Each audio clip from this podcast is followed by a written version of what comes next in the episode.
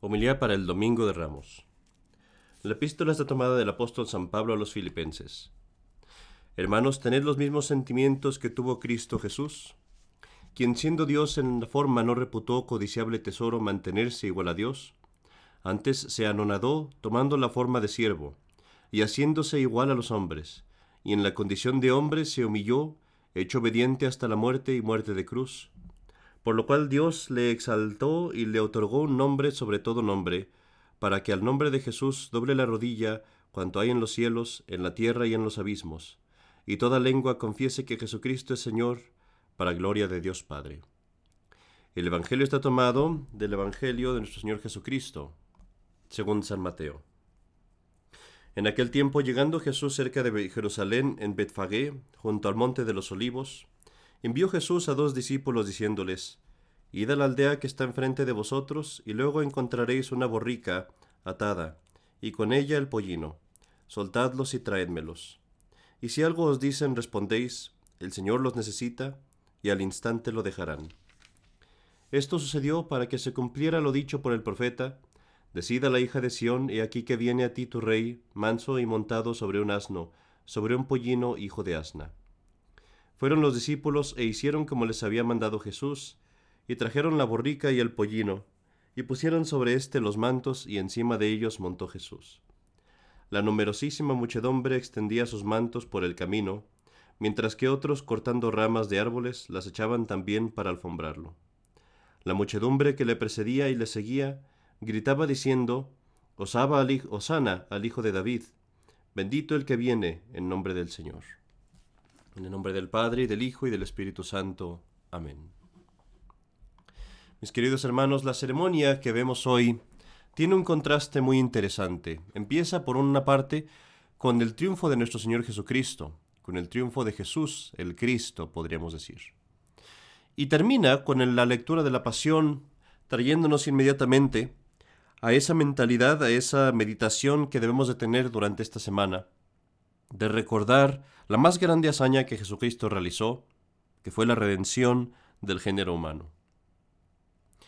Este cambio, mis queridos hermanos, entre la alabanza de Cristo y por otra parte la pasión y el rechazo de Cristo por la muchedumbre, nos trae a mente esta dicotomía de la humanidad, digámoslo así, este, estos dos lados que vemos en los hombres. Por un lado, aquellos que dicen Osana, y por otro lado aquellos que dicen crucifícale. Mis queridos hermanos, en la humanidad no hay más que dos tipos de personas. Los que dicen Osana y los que dicen crucifícale.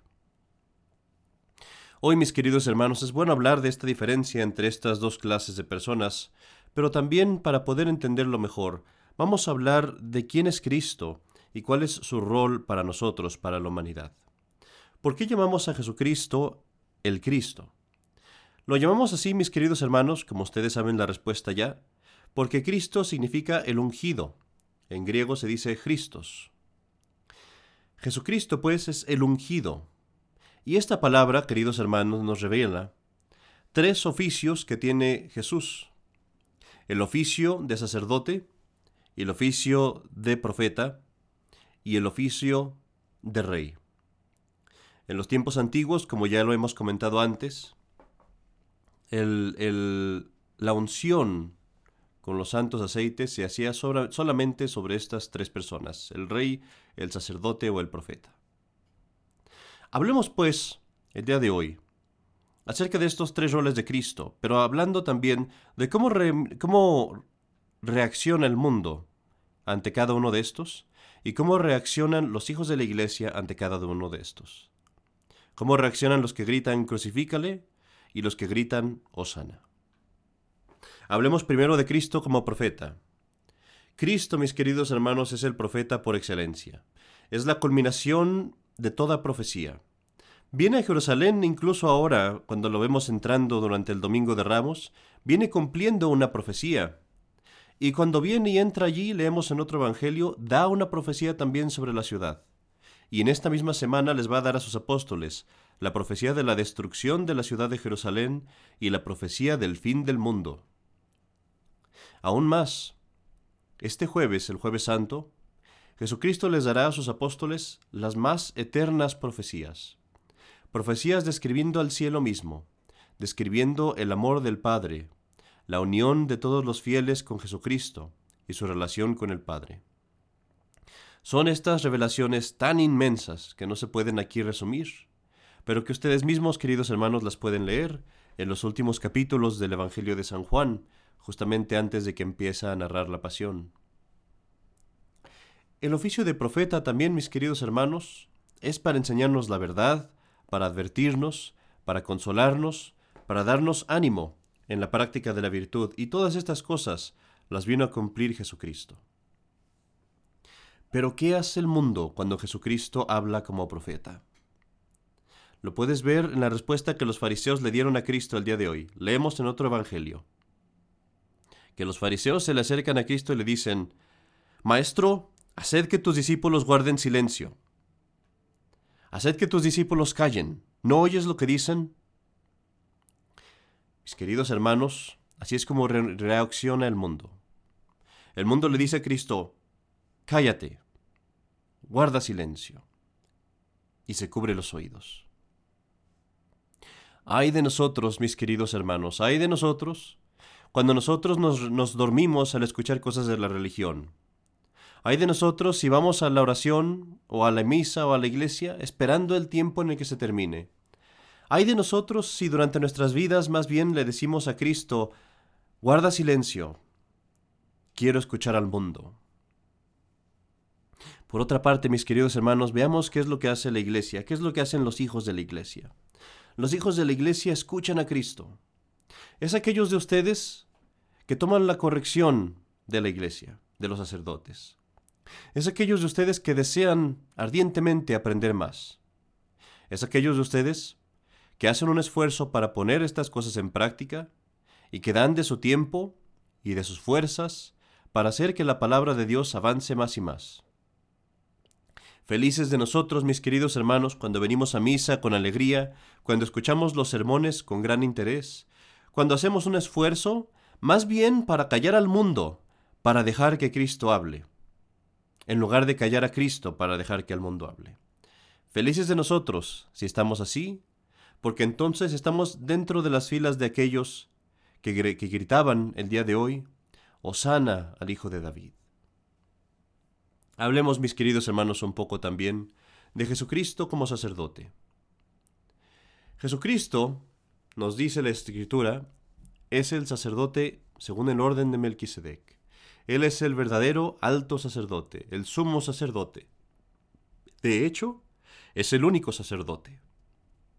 No existe sacerdote otro sino Cristo. Y los que tomamos el oficio del sacerdocio, los que decimos la misa en la Iglesia Católica, no somos realmente sino extensiones de Cristo. No somos sino participantes del sacerdocio de Cristo.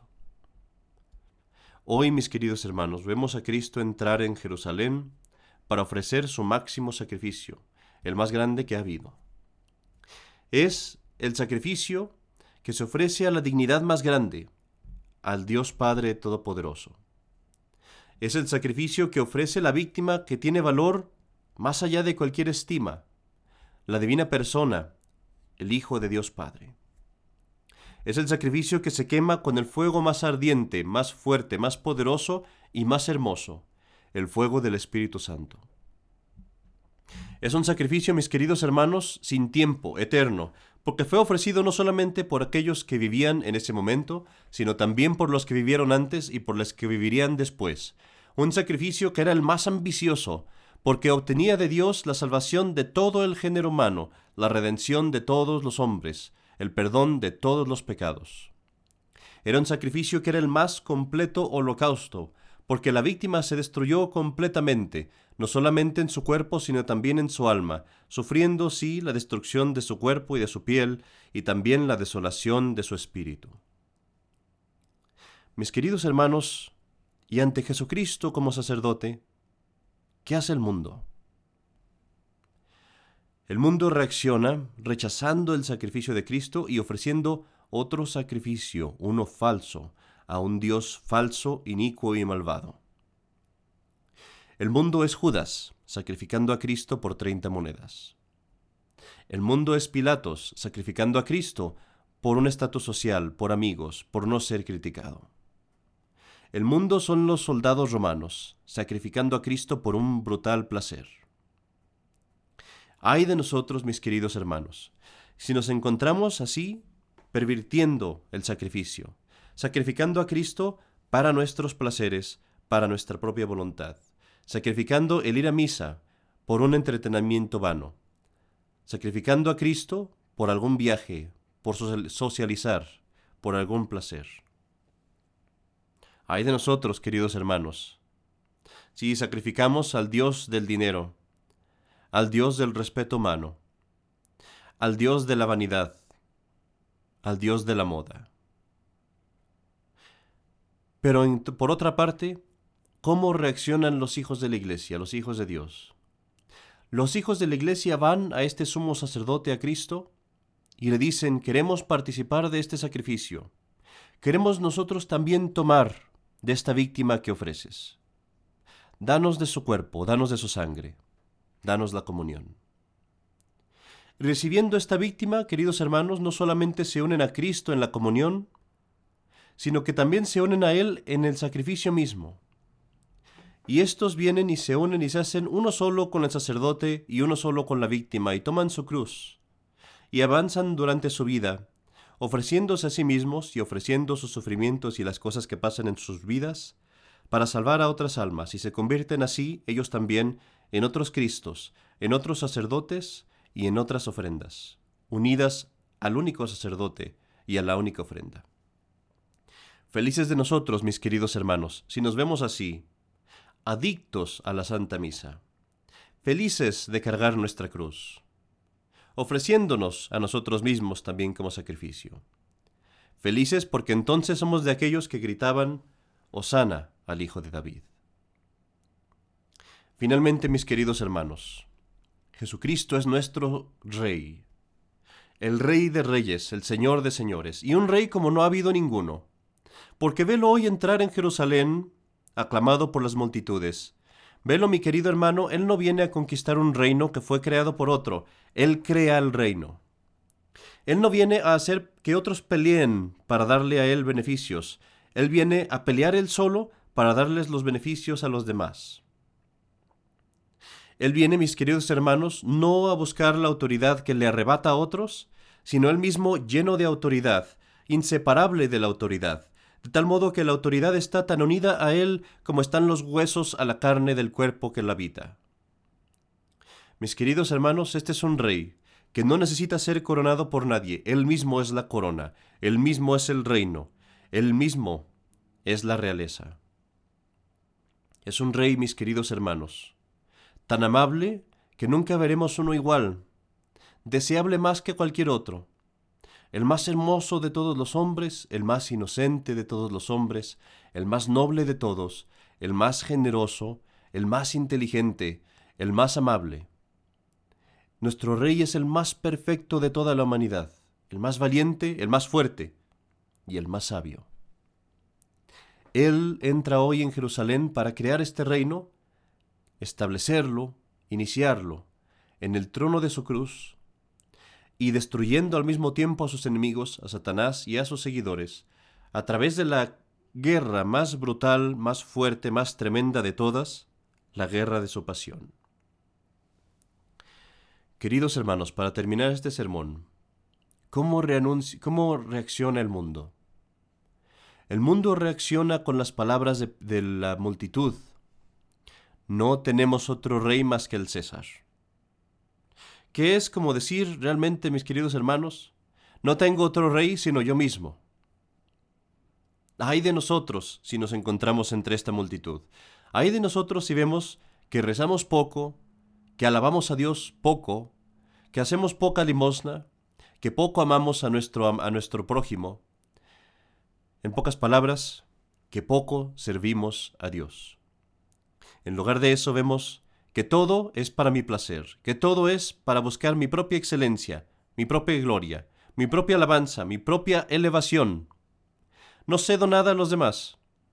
Y en lugar de eso me enojo cuando se me quita algo.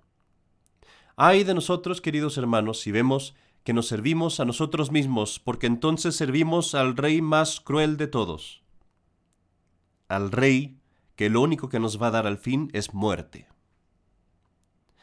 Pero felices de nosotros, mis queridos hermanos, felices si somos como los niños que servían a Cristo ese día, si somos como los ángeles que lo servían, si somos como el burrito que lo servía también.